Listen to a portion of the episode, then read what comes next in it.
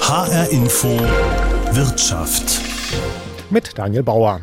Ein paar Tage ist es jetzt her, da habe ich es tatsächlich gewagt. Ich habe Sommerurlaub gebucht. Das fühlt sich fast schon ein bisschen komisch an nach der ganzen Lockdown-Zeit. Aber die Touristikbranche freut es natürlich. Nach dem vergangenen Katastrophenjahr setzen die Reisebüros und großen Anbieter jetzt alles auf den kommenden Sommer. Und darum geht es jetzt auch hier in High Info Wirtschaft. Wie sind die Aussichten für die Branche? Was muss ich als Kunde beachten, wenn ich jetzt buche? Und welchen Urlaub wollen wir in der Zukunft eigentlich noch haben?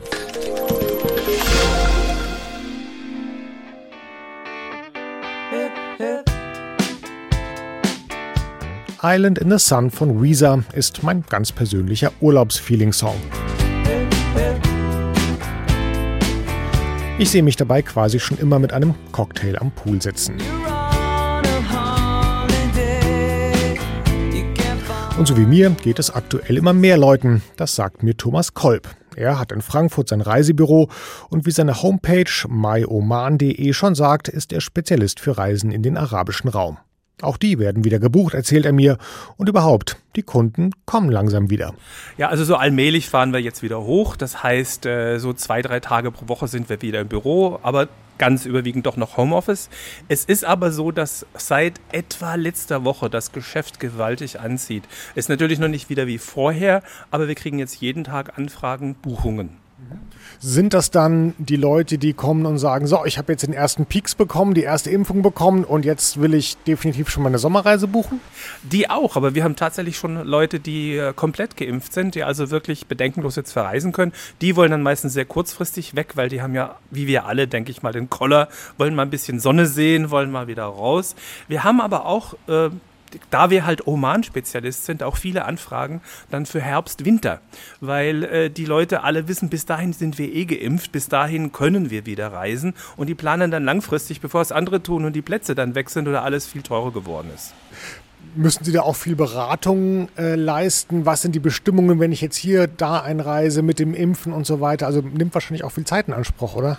Ja, das ist das A und O. Und ich sage mal, da sind auch wir jetzt als Reisebüro beziehungsweise als beratender Reiseveranstalter auch eben äh, wesentlich besser in der Beratung, wesentlich kompetenter als jetzt die ganzen Onliner. Weil sonst kann es einem ganz schnell passieren, dass man dann äh, sich online eine Reise bucht und dann steht man plötzlich im Flughafen, merkt, man hat was ganz Dringendes vergessen, kann nicht reisen oder muss unerwartet dann, wenn man zurückkommt, äh, dann doch länger in Quarantäne oder so. Also man sollte sich auf jeden Fall beraten lassen vor so einer Reise. Und ich kann nur von meiner Warte aus sagen, wir machen das gerne. Das gehört bei uns dazu. Zumal es ja auch viele Fallstricke gibt, auf die man gar nicht so schnell kommt. Ich habe jetzt gerade gehört von einem Fall, da hat jemand jetzt AstraZeneca sich gerade vor kurzem impfen lassen, hat den Sommerurlaub gebucht und hat im Nachhinein erst gemerkt, Mensch, bei AstraZeneca ist die Zweitimpfung ja drei Monate später, das liegt jetzt genau in meinem Urlaub. Mist. Ja, genau, solche Dinge muss man beachten. Klar, selber muss man natürlich ein bisschen drauf seine eigenen Termine, Impftermine so überwachen, aber wirklich Beratung für das ganz spezielle Zielland bzw. Zielgebiet ist super wichtig. Ähm, es ändert sich ja auch alles äh, sehr schnell. Das heißt, man kann eine Reise unter Umständen gebucht haben und dann ändert sich noch mal was. Und das ist halt dann wichtig, dass man Kontakt zu seinem Reisefachmann hat, der einem dann die nötigen Informationen dann auch äh, in dieser Zwischenzeit liefert. Was glauben Sie, wenn Sie jetzt mal auf das Jahr 2021 schauen? Wie wird das vielleicht vom Geschäftsjahr jetzt betrachtet im Vergleich zur Vor-Corona-Zeit? Also für dieses Jahr äh, denke ich, wenn es gut läuft, 50 Prozent. Ja, weil man ja so in der zweiten Jahreshälfte doch in die meisten, in die wichtigsten Ziele wird äh, reisen können.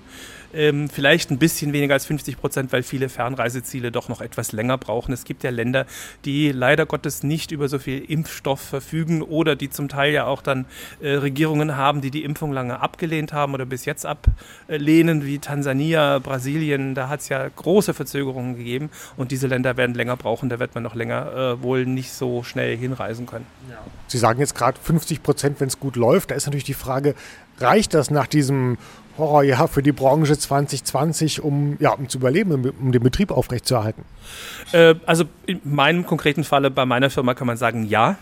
Äh, ich meine, es ist ja nicht so, dass der Staat uns nicht unterstützt hätte. Da gibt es zwar auch das eine oder andere zu kritisieren, aber das Überleben ist jetzt in unserem Falle gesichert. Vor allem, weil es halt jetzt auch wieder ganz gut losgeht mit den Buchungen. Oman und Kanaren zum Beispiel für den Herbst, Winter. Aber das stimmt schon für den einen oder anderen äh, war die, ist die Luft sehr dünn geworden. Ich bin mir nicht sicher, gerade wenn äh, man eine äh, 1A-Lage hat, wie jetzt meinetwegen äh, auf dem Seltersweg in Gießen oder, oder hier in Frankfurt auf der Zeil und eine hohe, hohe Ladenmiete bezahlen muss, dann kann schon sein, dass der eine oder andere das nicht übersteht. Um bis zu 80 Prozent ist der Umsatz mit den Reisen im vergangenen Jahr in Deutschland eingebrochen. Große Anbieter mussten vom Bund mit Milliardenkrediten gerettet werden und für die kleinen Reisebüros gab es Überbrückungshilfen. Aber jetzt soll es endlich wieder losgehen. Restart ist das Zauberwort der Branche. Und die Zeichen stehen gar nicht mal so schlecht. In Deutschland rufen immer mehr Bundesländer den Tourismussommer aus und auch in Südeuropa stehen Länder wie Kroatien, Griechenland und Italien in den Startlöchern.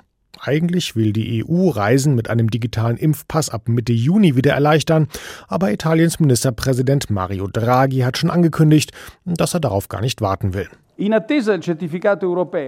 Während wir auf den europäischen Pass warten, haben wir einen eigenen grünen Pass eingeführt. Der tritt schon ab Mitte Mai in Kraft. Das heißt, ab Mitte Mai können Touristen diesen italienischen Pass bekommen. Und auch in Deutschland gibt es ja inzwischen allerlei Reiseerleichterungen für Menschen, die schon den vollen Impfschutz haben. Den jeweils aktuellen Stand schaut man am besten immer auf der Webseite des Auswärtigen Amtes nach. Und weil es eben doch noch einiges zu beachten gibt, treffe ich mich mit dem Anwalt und Reiserechtler Kairo Degra. Herr Rodegra, was raten Sie eigentlich Leuten, die zu Ihnen kommen und fragen, soll ich jetzt schon den Sommerurlaub buchen oder im Zweifel noch ein bisschen warten? Jetzt gibt es natürlich schon schöne Reiseangebote und wer einen festen Termin buchen muss, weil er zum Beispiel schulpflichtige Kinder hat, der kann jetzt ruhig schon buchen, muss aber immer bedenken, dass sich tagesaktuell etwas ändern kann bei den Einreisebestimmungen der Reiseländer oder auch bei den Regelungen bei der Rückkehr nach Deutschland. Also da kann man nicht lange im Voraus planen, denn das hat uns die zurückliegende Zeit gezeigt. Es kann sich wirklich wöchentlich, manchmal sogar am Tag etwas ändern bei den bestehenden Regelungen. Kommen wir mal aufs Buchen. Also wenn ich bei einem Reiseveranstalter jetzt meine Reise buche, worauf sollte ich da achten? Ähm, wahrscheinlich ist es ratsam, so einen Tarif zu haben, wo ich möglichst lange noch kostenlos umbuchen oder sogar stornieren kann, oder? Viele Reiseveranstalter haben auf die Corona-Lage reagiert und bieten besondere Stornobedingungen an. So kann man bis kurz vor Reiseantritt bei einigen Reiseveranstaltern kostenfrei umbuchen oder eben gar kostenfrei zurücktreten. Aber das ist immer eine individuelle Sache, die ich mit dem Reiseveranstalter vereinbaren muss. Wer nur aus Sorge nicht äh, reisen will, weil er vielleicht irgendwelche Neuigkeiten in den Medien hört oder liest und deswegen seinen Reiserücktritt erklärt, der bleibt auf Stornokosten Kosten sitzen. Also hier muss man genau das Kleingedruckte bei seinem Reiseanbieter, sei es ein Reiseveranstalter oder auch nur einem Hotel nachlesen, wie da die Stornobedingungen sind. Also als kleines Fazit könnte man sagen, wenn ich es mir leisten kann, noch ein bisschen zu warten, in welchen Regionen geht es dauerhaft runter, in welchen nicht, dann sollte ich mit der Buchung doch noch ein paar Wochen lieber warten? Ja, wer sich nicht festlegen will auf das Reiseziel und äh, auch bei den Reiseangeboten flexibel ist, der sollte durchaus noch warten, weil sich wirklich tagesaktuell etwas ändern kann. Aber wer sich in Sicherheit wiegen will, der sollte mit seinem Anbieter, sei es ein Hotel, ein Campingplatz oder Reiseveranstalter, gute Stornobedingungen vereinbaren. Und wer ganz sicher buchen will, der sollte eine Pauschalreise buchen, denn da ist man noch mal besser abgesichert, sollte es doch noch zu Problemen während der Reise oder kurz vorher kommen sagt der Anwalt für Reiserecht Kairo Degra. Und ich als Frühbucher bin dann natürlich etwas beruhigt. Wobei, da ist ja noch die Frage, was mich vor Ort im Hotel meiner Wahl dann eigentlich erwartet zum Beispiel auf Kreta oder in Kroatien. Party like it's 1999 oder doch noch Mundschutz und Abstandsregeln like 2020. Ralf Hieke kann mir das bestimmt sagen. Immerhin ist er Vizepräsident beim Deutschen Reiseverband. Und weil er auch selbst zwei Reisebüros hat, kennt er natürlich solche Fragen von seinen Kunden. Also, Herr Hieke, kann ich im Sommer wieder Urlaub machen wie vor Corona? Ob man das so unbeschwert wie vor Corona machen kann, da setze ich ein großes Fragezeichen, weil äh, wir uns, glaube ich, alle einig sind, dass im Sommer äh, Abstandsregeln, Maskenpflichten etc. mit Sicherheit noch nicht Geschichte sein werden. Hm, das heißt also auch in den Urlaubsgebieten, was weiß ich, Griechenland, äh, Kroatien, in den Hotels, glauben Sie, da wird es dann noch ähm, Maskenpflichten geben oder macht man es dann vielleicht eher mit Abstandsregeln? Was, was tippen Sie? Also ich denke, dass beides noch vorhanden sein wird, alleine auch um, um Sicherheitsgefühl zu geben den einzelnen Gästen, weil nicht jeder trägt seinen Impfausweis ja immer äh, offen mit sich im Hotel herum wahrscheinlich. Äh, ich glaube, dass das auch viel äh, gerade für den Gast, auch für das Sicherheitsempfinden der Gäste gut ist, dass man dort entsprechende Regeln auch nach wie vor einhält. Das sehe ich gar nicht negativ. Wie sieht's dann in diesem Sommer vielleicht aus? Kriegen wir sowas wie eine Zwei-Klassen-Urlaubsgesellschaft? Also die einen, die geimpft sind und sich weitgehend frei bewegen können und die anderen, die noch nicht geimpft sind und dann vielleicht mit mehr Einschränkungen äh, zu kämpfen haben? Also überspitzt gesagt, Buffet am Pool für die einen, Essen auf dem Hotelzimmer für die anderen? Nein, das kann und will ich mir nicht vorstellen. Also das ist ja eine, eine, schlimme Vorstellung. Die will, glaube ich, auch kein Reisender. Also da müssen wir jetzt gar nicht über die Branche reden, sondern das ist ja auch eine ganz persönliche Meinung, äh, die, glaube ich, viele teilen. Man würde sich ja selber auch nicht wohlfühlen, äh, wenn man weiß, äh, man selber ist vielleicht geimpft oder eben auch nicht und äh, hat dann entsprechende Nachteile. Und auch für den Hotelier wird das schwerlich zu kontrollieren sein, wer sich in welchen Bereichen aufhalten darf. Das macht für alle das Leben sehr unentspannt und ist auch, glaube ich, ethisch schlicht nicht zu vertreten. Also da würde ich äh, ganz klar dagegen plädieren. Hm, Gibt es eigentlich schon Prognosen in der Branche, mit welchem Umsatz gerechnet wird im Vergleich jetzt ähm, zu 2019, also der Vor-Corona-Zeit? Ich meine irgendwo was mit 70 Prozent gelesen zu haben, auf die man hofft. Ja, so hoch würde ich gar nicht gehen. Also 70 Prozent Minus, da könnten wir uns einigen. Also dass man auf 30 Prozent rauskommt. Äh, vielleicht, wenn es perfekt läuft, je nachdem, welche Zielgebiete wann öffnen, wie dann die Nachfrage ist, wird, glaube ich, irgendwo was zwischen 30 und 50 Prozent am, am Jahresende stehen. Dann äh, wären wir alle ganz gut zufrieden aktuell. Ähm, bleiben wir vielleicht mal kurz in Südeuropa. Da zieht es ja viele Reisende traditionell hin. Worauf muss ich mich dann als Urlauber einstellen, wenn ich sage, okay, komm, ähm, Juli, August, da äh, reise ich hin. Ich bin vielleicht auch geimpft. Erwarten mich dann mehr leere Hotels, leere Liegestühle, viel Platz, weil weniger Urlauber kommen als äh, vor Corona? Oder wird es dann vielleicht in die Reiseziele, wo es große Erleichterungen schon gibt, werden die dann besonders voll sein, weil dann eben alle dahin fahren und weil alle jetzt auch ihren Urlaub vom letzten Jahr noch nachholen wollen? Das kann sowohl als auch passieren. Also voll wird es, glaube ich, nicht. Alleine schon aufgrund äh, der Tatsache, dass ja Hotelbelegungen gar nicht voll auf 100 Prozent äh, genehmigt sein werden. Davon gehe ich aus, dass auch Hotels immer noch ein gewisses Kontingent an leeren Betten äh, haben müssen, um eben auch Abstandsregeln etc. zu gewährleisten. Zum anderen muss man gucken, wie ist die Flugsituation. Das ist ja auch immer das, das Nadelöhr. Also wenn es weniger Flüge gibt als Hotelbetten, entspannt das die Lage vor Ort in Anführungsstrichen. Also ich glaube, überfüllte Strände wird man aus verschiedenen Gründen gar nicht sehen. Ähm, dass es an der einen oder anderen Stelle in beliebten Zielen dann knapp werden kann, weil eben die Flugsitze ausgebucht sind, das könnte passieren kurzfristig. Sind eigentlich jetzt gerade gute Zeiten für Schnäppchenjäger? Also ähm, die Hotels sind, wie Sie sagen, äh, wahrscheinlich nicht ausgebucht. Ähm, es herrscht Unsicherheit, aber die Anbieter sind natürlich jetzt erpicht drauf, ihre Kontingente loszukriegen. Also kann ich gerade ein Schnäppchen machen oder eher nicht? Sind wir da wieder auf Normallevel, was die Preise angeht? Also die Preise würde ich im Moment als sehr stabil und auf Normallevel mal beschreiben, äh, da ja eben diese Überkapazitäten gar nicht da sind. Viele Hotels haben ja auch noch gar nicht geöffnet. Also es, es kommt ja auch immer darauf an, ob das Hotel überhaupt geöffnet hat. Wenn jetzt alle Betten und alle Flüge wie 2019 im Markt wären, dann würde sicherlich ein entsprechender Preiskampf entstehen. Das ist aktuell nicht der Fall. Von daher sind die Preise sehr stabil und der Fokus im Moment liegt deutlich mehr auf Flexibilität bei der Buchung. Okay. In der Reisebranche gibt's gerade das äh, geflügelte Wort vom Restart oder vom, vom Neustart. Ähm, wie schwer ist dieser Neustart eigentlich? Überspringt man, jetzt mal salopp gesagt, einfach das Jahr 2020, hakt's ab äh, und macht da weiter, wo man 2019 aufgehört hat? Oder gibt's da schon noch so ein paar Anlaufprobleme, jetzt wieder in die Saison zu starten, auch mit den ganzen Unsicherheiten, die es da gibt? Ja, das wäre schön, wenn wir einfach äh, den Hebel umlegen könnten. Aber viele Betriebe, sowohl Reiseveranstalter, Reisebüros, aber auch eben die Beherbergungsbetriebe, wo auch immer sie sind, die Airlines, sind ja von, von Kurzarbeit betroffen. Das heißt, man kann so schnell gar nicht den Betrieb wieder hochfahren. Eben hatte ich es schon mal angesprochen, dass die Flugzeuge äh, am Boden sind. Auch hier muss ja erstmal wieder die Infrastruktur entsprechend geschaffen werden. Und ein anderer Punkt, den man vielleicht schnell vergisst, dass wir auch einen Fachkräftemangel jetzt erleiden, weil sich in diesen ganzen Monaten oder in diesem, in diesem Jahr jetzt äh, im Vergangenen viele äh, Beschäftigte aus der Reisebranche auch Jobs in anderen Branchen gesucht haben. Das heißt, wir müssen schauen, dass wir schnell wieder das Personal so äh, in die Büros und in die Agenturen bekommen, dass ein geregelter Ablauf auch wieder möglich ist. Und ich nehme mal an, ohne das Angebot bis kurz vor Abflug kostenlos auch noch stornieren zu können, geht in diesem Jahr vermutlich nicht viel, oder? Nein, das ist korrekt. Also das ist die am häufigsten gestellte Frage in den Reisebüros. Was ist denn wenn und äh, was wäre wenn und wie könnten wir das regeln? Von daher sind im Moment die, die Flex-Tarife, die von vielen Veranstaltern aber auch angeboten werden, äh, sehr beliebt und, und auch sehr gut. Die sind auch ganz wichtig für uns. Das ist im, im Zweifel natürlich doppelte Arbeit. Das kennen wir jetzt schon seit langer Zeit, dass wir Buchungen mehrfach anfassen äh, und unter Umständen trotzdem mit leeren Händen dastehen. Aber nichtsdestotrotz ist das im Moment die einzige Möglichkeit, überhaupt Buchungen zu generieren. Sagt Ralf Hieke, der Vizepräsident des Reiseverbands. Die Branche ruckelt sich nach der Zwangspause also gerade wieder zurecht. Und das ist bei einem so hochkomplexen System wie dem Pauschalreisen gar nicht so einfach bis sich Reisevermittler, Anbieter, Airlines, Hotels und noch viele andere wieder zusammenfinden, das kann schon dauern. Auf der anderen Seite gibt es in der Branche auch viele, die die Auszeit genutzt haben, um mal ganz grundsätzlich zu überlegen, welche Form des Tourismus wollen wir überhaupt noch anbieten? Sind wir mit unseren klassischen Modellen eigentlich noch auf dem richtigen Weg?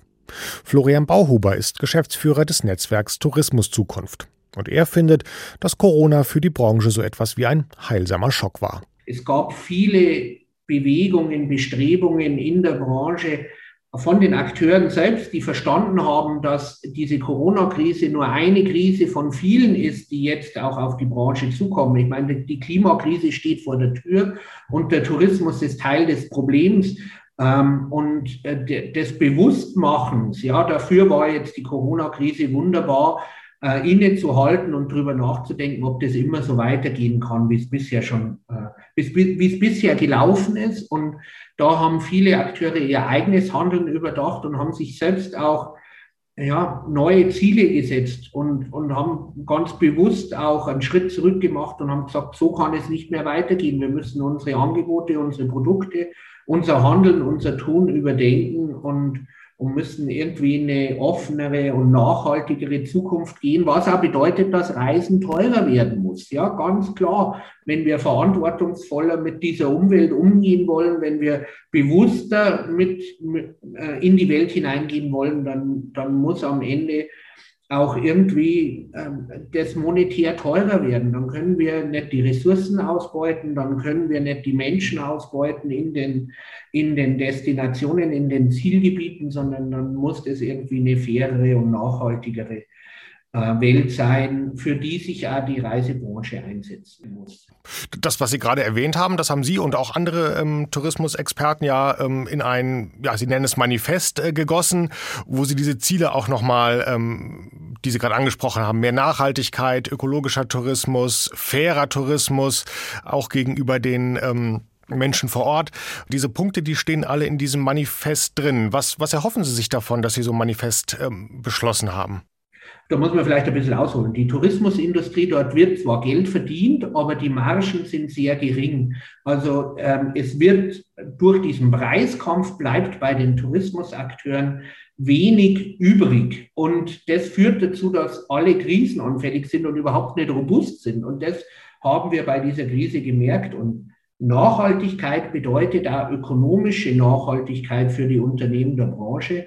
Und das geht nur dadurch, wenn wir ganzheitlich auftreten und als Tourismusunternehmen uns als Zukunftsgestalter und Lebensraumgestalter verstehen. Mhm. Aber die ganz großen äh, Anbieter, die TUIs dieser Welt, sind noch nicht dabei, oder? Nein, die sind noch nicht dabei. Und ähm, ich, ich, bin gespannt, wie die nächsten Monate verlaufen werden und ob, der, ähm, ob das ähm, Geschäftsmodell von TUI so tragfähig ist. Ja. Äh, wir haben ja schon erlebt, dass die Großen dieser Branche, äh, Thomas Cook und Co., in, in die Insolvenz gehen müssen und dass die Tragfähigkeit einfach, ja, dass es einfach nicht funktioniert, dass die Geschäftsmodelle in dieser heutigen Welt nicht mehr funktionieren. Und ja, ähm, die einen lernen es über Erkenntnis und die anderen lernen es irgendwann auch. Aber man wird nicht jeden davon überzeugen können, dass das der richtige Weg ist. Nachhaltiger und damit allerdings auch teurer Tourismus also, zum Wohle der Umwelt und der Branche, die dann nicht immer am Rand der Insolvenz lang schlittern müsste. Schöne Idee, allerdings mit dem gleichen Haken wie auch Elektroautos oder Biolebensmittel. Man muss sie sich halt leisten können. Und dass bald nur noch Besserverdiener in den Süden fliegen, das wird so schnell nicht kommen. Aber in der Branche wird durchaus reflektiert und nachgedacht. Und weil gerade das Beispiel TUI gefallen ist, frage ich zum Schluss der Sendung noch beim Konzernsprecher Arge Dünhaupt nach, wie er das Ganze sieht. Ich soll ihn für das Interview anrufen, sagt er mir, weil er viel unterwegs ist. Mache ich. Herr Dünhaupt, wo erwische ich Sie gerade? Ja, äh, Herr Bauer, guten Tag. Sie erwischen mich gerade auf Sylt. Äh, wir sind jetzt auch Teil der Modellregion und äh, werden unser erstes Hotel äh, auf Sylt jetzt wieder in Betrieb nehmen und da sind wir jetzt in den Vorbereitungen. Okay, als TUI-Sprecher muss man immer an die unangenehmsten Orte, oder? Ja, man hat äh, ein paar Orte, wo manche denken, man hat nur Urlaub im Leben, aber es ist auch wirklich Arbeiten und das Geschäft zu Hause, das geht ja entsprechend auch weiter. Aber Sylt oder auch Mallorca-Eröffnung sind schon schöne Momente.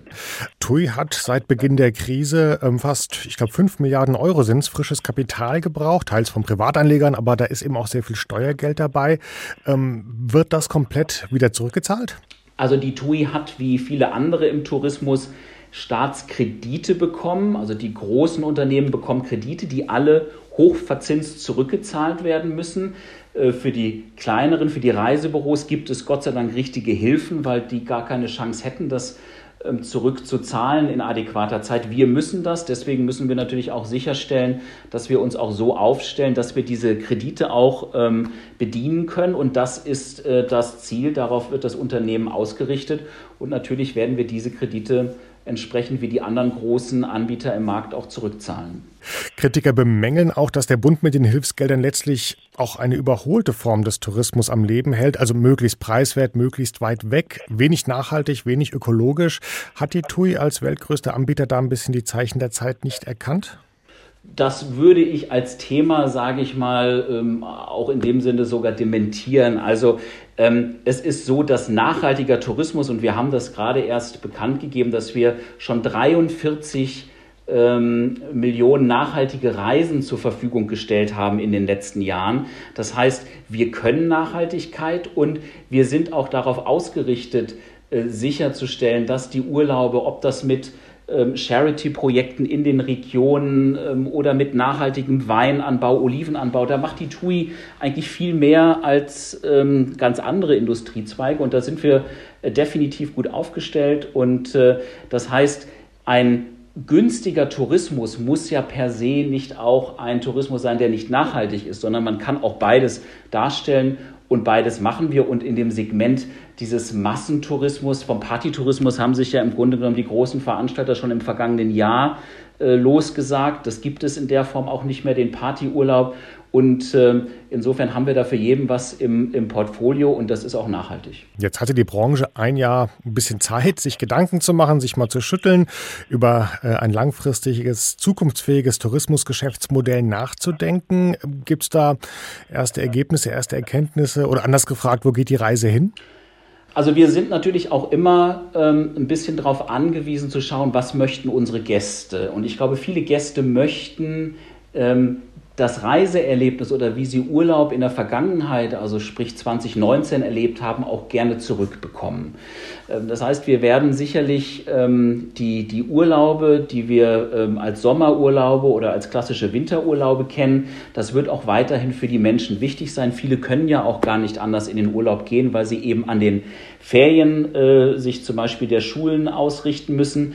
Aber dass heutzutage man durch Kombination und deshalb ist eigentlich das Wort Pauschalreise auch so ein bisschen ähm, outdated, weil es das gar nicht mehr gibt. Jeder baut sich seinen Urlaub sehr individuell mit Ereignissen, äh, die man äh, dazu buchen kann, dass eigentlich kein Urlaub mehr dem anderen gleicht, selbst wenn die Gäste in einem Hotel äh, sich versammelt haben. Das heißt, dieses Individualisieren, das wird weitergehen. Es wird nachhaltiger sein in den Hotels, in den Anreiseformen, sich dort auch nochmal mit moderneren Flugzeugen nachhaltiger entscheiden, sodass die Menschen dort schon mal ein, ähm, ähm, ein, ein gutes Gewissen beim Reisen haben können. Und dann wird es natürlich auch Weiterentwicklung geben, wenn man noch was kompensieren möchte zusätzlich, wie man das in Angriff nehmen kann.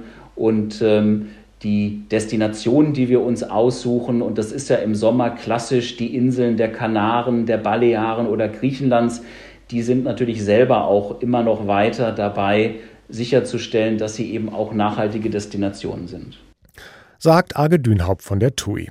Und ich gebe zu, auch ich wünsche mir gerade eigentlich nur den Urlaub zurück, den ich 2019 hatte und den ich 2020 nicht haben konnte. Aber schon mal Notiz gemacht, die Zukunft des Tourismus ist definitiv ein gutes Sendungsthema. Vielleicht dann ja im Herbst. Für jetzt war's das mit HR Info Wirtschaft. Die Sendung gibt's wie immer als Podcast, unter anderem in der ARD Audiothek.